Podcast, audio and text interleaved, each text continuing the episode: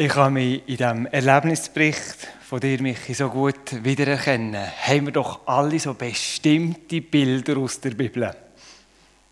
Und auch gewisse Prägungen. Wir tauchen in eine, in eine Begegnung aus dem Alten Testament von zwei Frauen. Die eine Wettkind und die andere bekommt sofort Kind. Und für Zara war natürlich schnell klar, wer die Unfruchtbare ist. Es geht um Söhne in dieser Geschichte. Der eine scheint stark zu sein und über den anderen lacht man. Und in der Nebenfigur der Abraham. Er hat einen ganz starken nahen Bezug zur Sarah. Und auch ein grosses Interesse hier am Ismael. Seine Aufmerksamkeit der Hagar gilt eigentlich weniger. Wo ist Gott?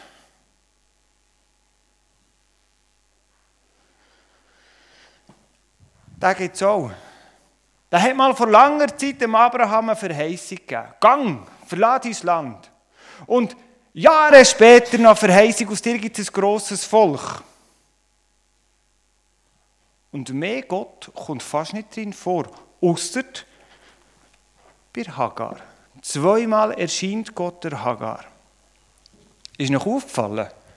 Sarah kennt den Gott nur vom Hören sagen. Selber hat sie noch nie eine Begegnung gehabt. Und auf einmal merken wir, uh, jetzt sind wir gefordert, das Bild, das wir hatten, neu zu bedenken. Und wir könnten diesen Morgen diesen Text aus der Bibel mal aus der Sicht von der Ermüdung anschauen. Sehnsuchtsmüde. Monat für Monat merkst du den Zyklus, ich bin unfruchtbar. Und du wirst müde. Hoffnungsmüde. Glaubensmüde. Wir könnten heute einen Morgen füllen und einfach diesen Text aus der Sicht von der Müdigkeit anschauen und ich bin zuversichtlich, das eine oder andere kann dort gerade anknüpfen und sagen, ja, von dieser Müdigkeit kenne ich. Wir könnten den Text aber auch von hier anschauen und sagen, hey, ähm, Veränderung im Alter, nicht nur das, das Haupt wird grau, sondern Sarah merkt, ich werde älter, der Zyklus kommt zu einem Ende und die Verheißung hat noch nicht äh, stattgefunden. Ja, was mache ich? Oft, oft porträtieren wir ja Zara als ein bisschen Ungeduldige, wo Gott hat zuvorkommen Und was, wenn wir jetzt einfach unser Bild von dieser Sarah neu würden einrahmen und sagen, vielleicht hat sie gemerkt, mein Zyklus kommt zum Ende.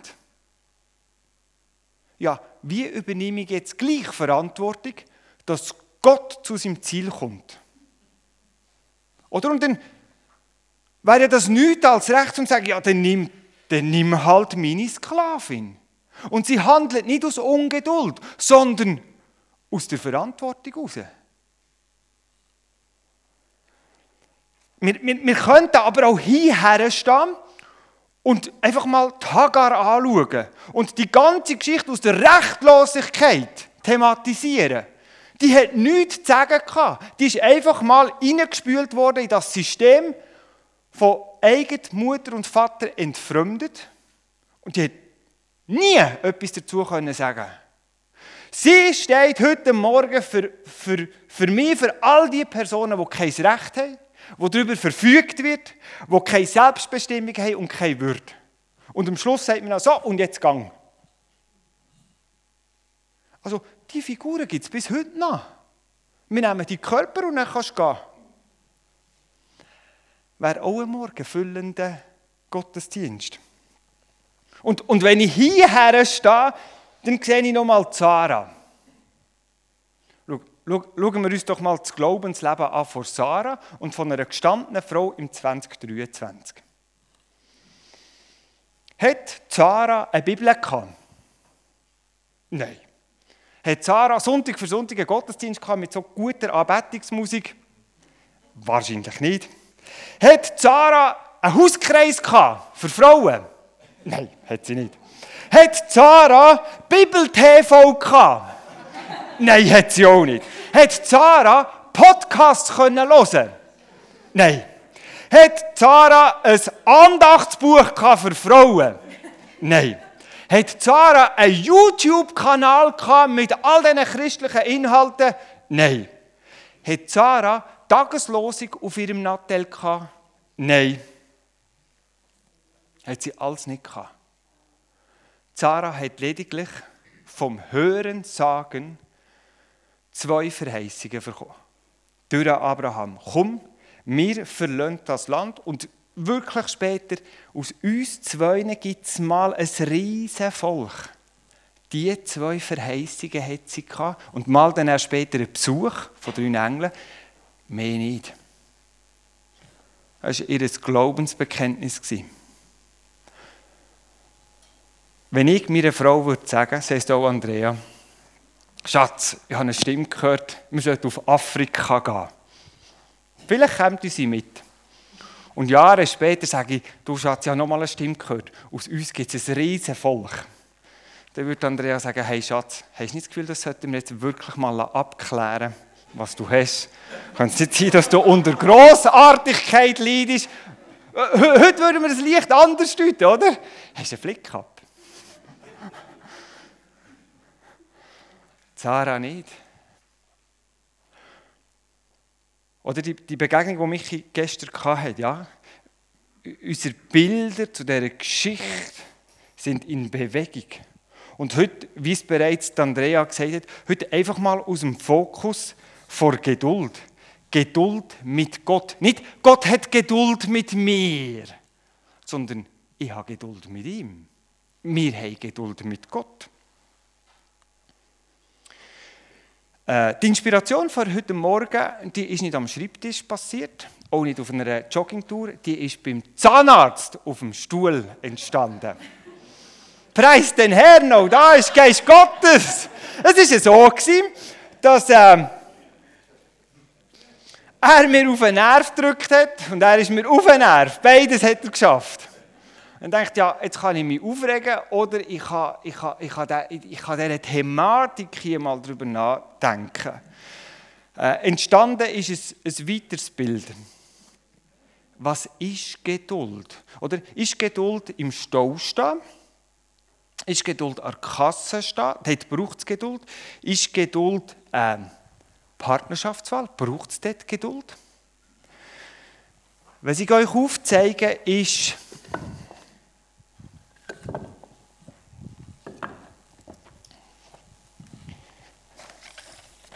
etwas, was wahrscheinlich auch für mich nach wie vor in einem grossen Prozess inne ist. Für das Thema Geduld braucht es Zeit. Wir, wir, wir reden hier von einem Zeitstrahl, das ist für mich einfach symbolisiert. Es geht von hier in die Zukunft hinein. Wenn wir über Geduld reden, hat es immer mit einem Faktor Zeit zu tun. Und zwar passiert etwas, ich bekomme in ihrer Gegenwart äh, eine Nachricht über, dass irgendwann mal etwas wird passieren, wo mir reich wird beschenken. Das ist etwas Positives, wo wird passieren. Eine Veränderung. So. In der Gegenwart bekomme ich etwas über, wo etwas irgendwann mal wird schön sein. Es braucht eine Zusage, eine Botschaft für etwas Schönes. Jetzt kann ich Maria sagen, hey, Entschuldigung, Andrea sagen, hey, du kommst eine Million über. Du kommst eine Million über. Was denkt Andrea? Stöfe die arme Killemaus. Der hat keine Million. Das geht gar nicht. Jetzt merken wir,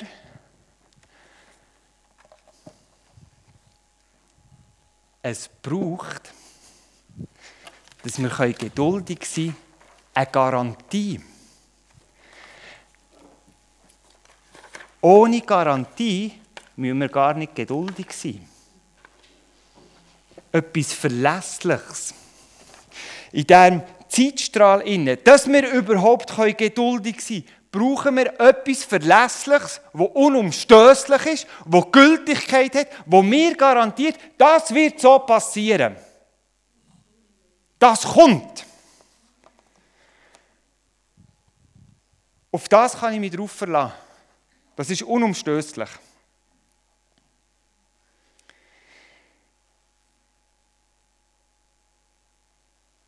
Ich mache ein Beispiel. Annemarie und Claude. Hat Claude gefragt, ob ich ein Beispiel machen darf. Völlig frei von mir erfunden. Ihres schnadige Kerli liegt ab. Ist kaputt, defekt. Und der Claude hat schon immer, das weiß einfach niemand, so ein Flair für eine neueste Tesla. Und er legt dann er, seine hochgeschätzte Annemarie, den neuen Tesla-Katalog unter das Kopfküsse. Und ja, sie kommen ins Gespräch, jetzt wo unser schnattiger Kerl zum Ende kommt, jetzt gibt es einen neuen Tesla. Und sie gehen am Folgetag auf Bern in Tesla-Tempel. Und der Verkäufer natürlich sagt, selbstverständlich, ihr Lieben, ich verkaufe euch den neuesten Tesla. Und das Strahlen in den Augen, das ist einfach bis heute noch nicht mehr zum Wegdenken gewesen. Jetzt äh, ist es aber so, wegen dem Krieg und anderen Umständen ist ja die ganze Tesla-Produktion in Verzug gekommen, wegen diesen Mikrochips. Und der äh, Verkäufer sagt, schaut, ihr bekommt einen Tesla. Hier habt ihr eine Garantie. Ihr bekommt einen Tesla. Und sie gehen oberhappy heim. Und in der ersten Phase sind die beiden nicht nur frisch verliebt, sondern auch überglücklich. Nach einem Monat wird der Tesla einfach noch nicht geliefert. Zu Recht sagt Anna-Marie, irritiert, Schatz, haben wir jetzt einen Blödsinn gemacht. Irritation. Drei Monate später ist der Tesla immer noch nicht da. Dann kommt Frustration. Jetzt haben wir kein Auto, jetzt haben wir auch kein Tesla, eigentlich haben wir nichts. Außer der Fötzel in der Hand. Und ein Jahr später, wo sie noch immer kein Tesla hatten, Haben Sie das gehabt? Zweifel. Ihr lacht. Ihr lacht, Pointe ist, glaube ich, angekommen. Hey, Zweifel, Zweifel, Zweifel. Haben wir uns verrennt? Hätten wir doch einen Benziner sollen nehmen weißt du, das Alte zu bewerten.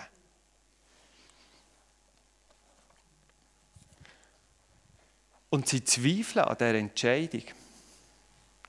Der Claude, der verjagt Er packt seine Frau und geht in den Tempel auf Bern. Er bestellt den Verkäufer her. So.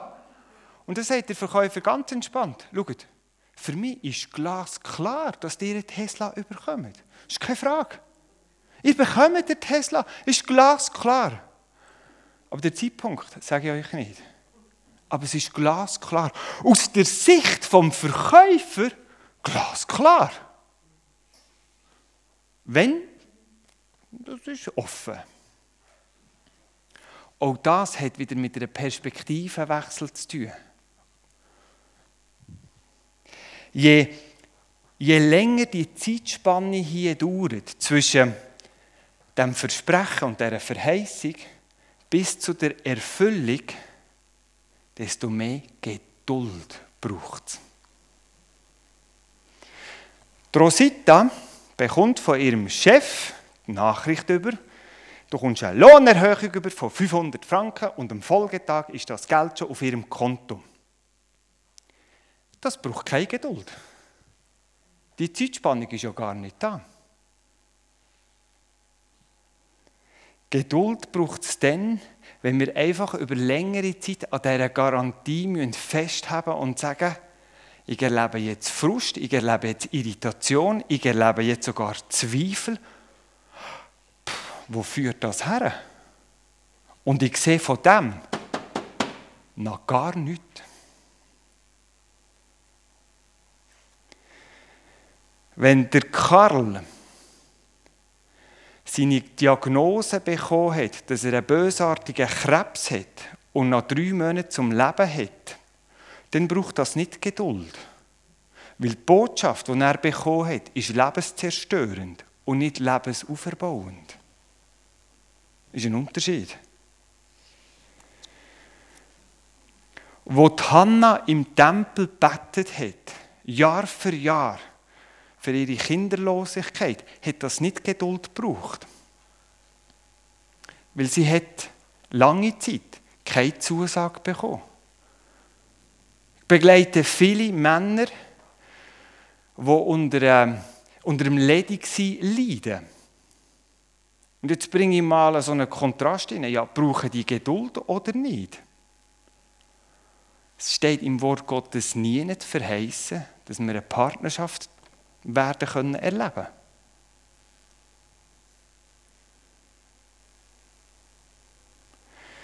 Der Wunsch nach der Partnerschaft, der Wunsch nach Kind,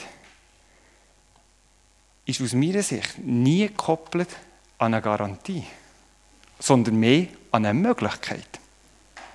Dass Kinderlosigkeit und Ehelosigkeit Gott so gut ein gangbares Leben ist, wie ein Leben mit Kind und ein Leben mit Partnerschaft. Und da tue ich sehr, mit sehr viel Respekt und mit sehr viel Achtsamkeit probieren zu differenzieren. Woran hebst du dich fest?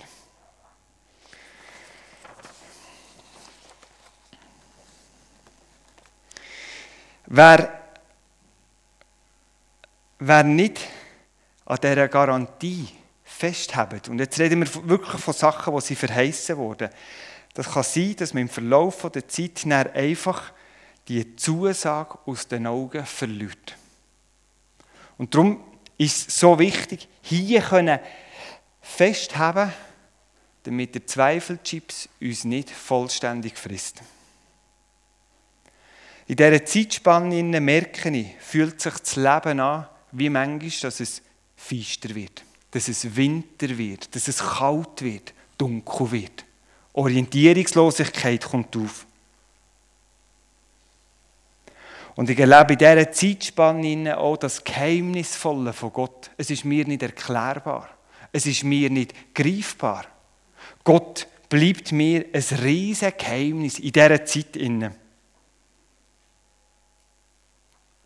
Doch genau mit dieser Garantie, wenn ich das habe, wird das Leben nicht besser. Es wird ertragbarer. Im Neuen Testament schreibt der Autor etwas über die Figur Sarah. Ich bringe sie nochmal vor. Er schreibt im Hebräerbrief, aufgrund ihres Glaubens sogar hatte Sarah die Kraft, Mutter zu werden, obwohl sie keine Kinder bekommen konnte. Sie war schon zu alt, aber sie hielt für den treu, der ihr das versprochen hatte. Das schrieb der Autor über Sarah. Darf ich fragen, wo, wo stehen wir ganz persönlich im Leben? Sind wir in einem Leben vor Vorfreude?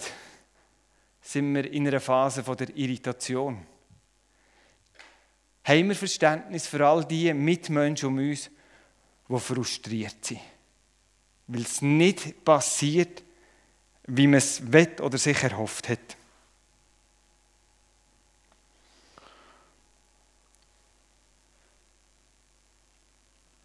Da ist die eine Mutter mit ihrer Tochter. Sie leidet unter grösster Magersucht. Die Mutter geht fast drauf. Tochter körperlich auch. Hilfe wird in Anspruch genommen. Und die Mutter hat in dem Sinn keine Garantie für ihre Tochter.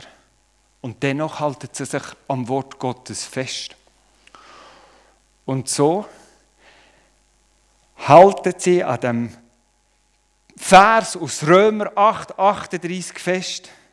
Weder Tod noch Leben weder Engel noch Dämonen, weder Gegenwärtiges noch Zukünftiges, weder Himmel noch Hölle, können uns trennen von der Liebe von Gott. Und es gibt nichts, was eine Magersucht kann trennen von der Liebe von Gott. Das ist ihre Garantie. Nichts. Das Leben wird nicht besser. Aber die Mutter hat einen Post-it-Zettel genommen und schreibt überall nichts drauf. Nichts. Und klebt das in der ganzen Wohnung her. Nichts! Nichts! Nichts! Nichts! Und sie liest jeden Tag nichts, nichts. Und die Tochter fragt, was bedeutet das? Und sie sagt, es bedeutet nichts. Punkt. Es ist in dieser Lebenssituation nicht besser geworden. Aber es ist ertragbarer geworden.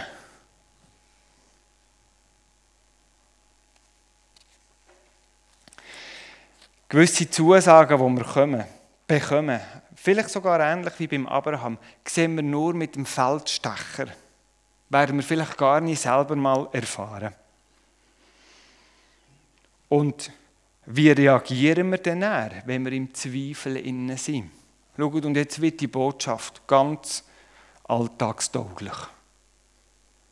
Wie, reagiert, wie reagieren wir? Einzelne von uns, die fangen fluchen.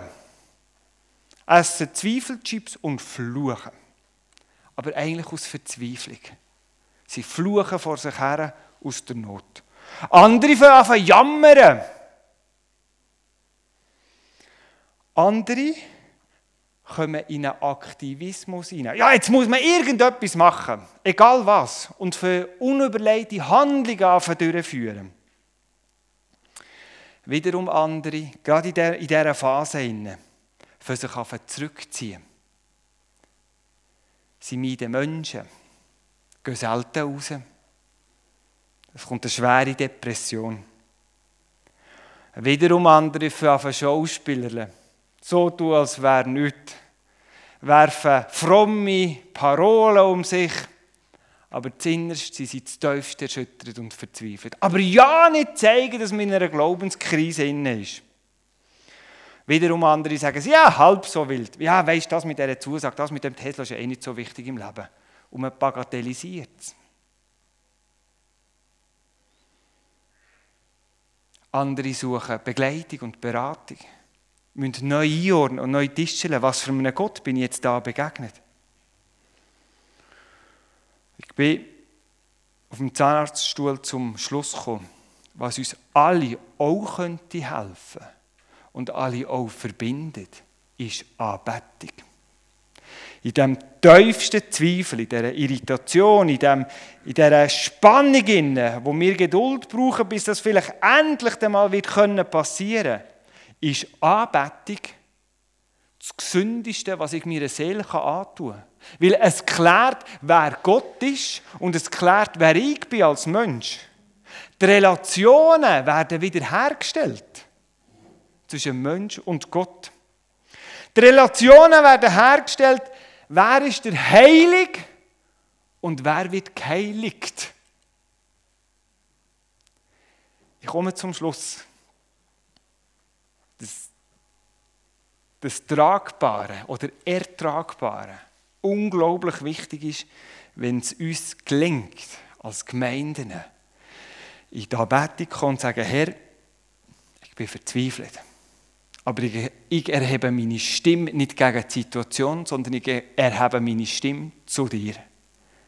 Das Lied, das wir zusammen singen hier, erzählt etwas von dem Gott und von seinen Möglichkeiten. Es erzählt etwas, dass der Gott die Garantie das Herz kann erfüllen und im grössten Zweifel und im grössten, in der grössten Irritation zu einer neuen Lebensfreude kann umwandeln Das Lied beschreibt etwas von dem Vertrauen, das wir haben in die Garantie und in die Gnade. Und schaut, so wie Andrea googelt hat, empfehle ich euch, googelt mal nach Zusprüchen aus der Bibel. Da gibt es so Menge Garantie, wo ich mich einfach dran festhalten kann. Und das in einem Loblied kann singen kann.